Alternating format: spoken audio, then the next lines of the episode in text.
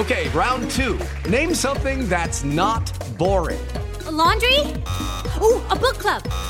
Computer solitaire, huh? Ah, oh, sorry, we were looking for Chumba Casino. That's right. ChumbaCasino.com has over 100 casino style games. Join today and play for free for your chance to redeem some serious prizes. ChumbaCasino.com. No purchase necessary. Full prohibited by law. 18 plus terms and conditions apply. See website for details.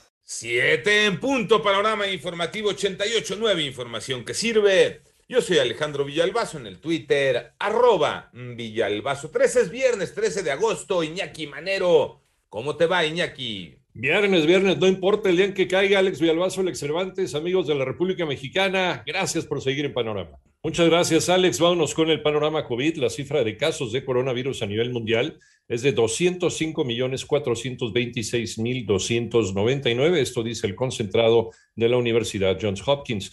El número global de fallecimientos por COVID ya llegó a 4 millones 334 mil 808 personas. Estados Unidos autorizó una tercera dosis de la vacuna contra COVID-19 para las personas con sistemas inmunitarios debilitados, mientras este país lucha contra la propagación de la variante Delta.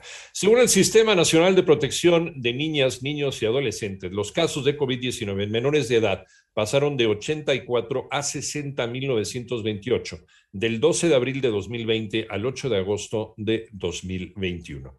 Y autoridades educativas estatales acordaron con la Secretaría de Educación Pública que el regreso a clase el próximo 30 de agosto será voluntario. Las cifras de la pandemia en México las tiene Moni Barrera notificación de 24.975 nuevos contagios en un día, la Secretaría de Salud informó que ya son 3.045.571 casos de COVID en el país y 246.811 fallecimientos, lo que representa 608 decesos más en las últimas 24 horas. A través del boletín técnico se dio a conocer que la curva epidémica aumentó 4%, por lo cual hay 146.525 casos activos y la mayoría se concentra en Ciudad de México, que acumula 34.300 165 nuevos contagios, seguido del Estado de México con 12.244. En 88.9 Noticias, Mónica Barrera.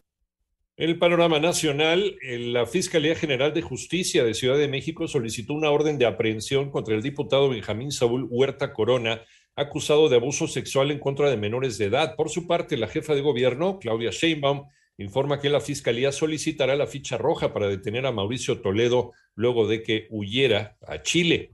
Por otro lado, los cuerpos de seis hombres fueron colgados en un puente vehicular ubicado en el crucero a la comunidad de Orito, esto es en Zacatecas.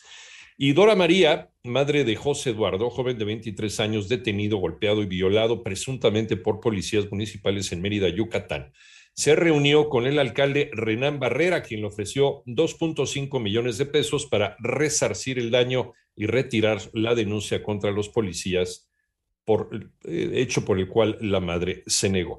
Una explosión en las instalaciones de la Fiscalía General de la República en Puebla dejó dos muertos y al menos tres personas heridas.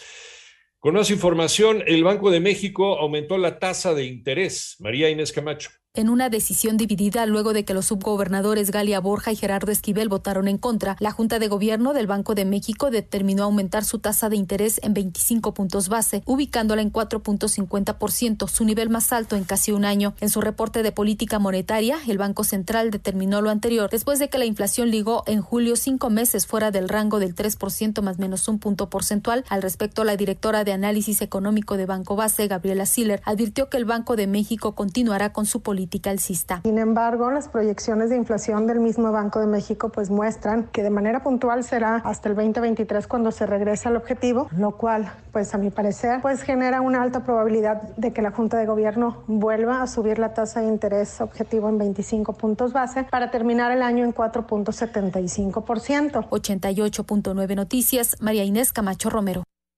En el panorama internacional, un tiroteo registrado anoche en Plymouth, al sur de Inglaterra, dejó varios heridos y al menos seis muertos, entre ellos un niño de 10 años y el presunto atacante, informa la policía local, y descartó que el incidente esté relacionado con actividades terroristas. En tanto, el principal diario opositor de Nicaragua, La Prensa, anunció que dejará de imprimirse porque la aduana no le ha liberado el papel. Esta es la tercera vez que el diario deja de circular por el bloqueo de papel y tinta en la aduana. Y en julio pasado, Las autoridades estadounidenses detuvieron a 212.672 migrantes en la frontera con México, reveló la Oficina de Aduanas y Protección Fronteriza de los Estados Unidos. Se trata de la cifra más alta para un solo mes en los últimos 21 años.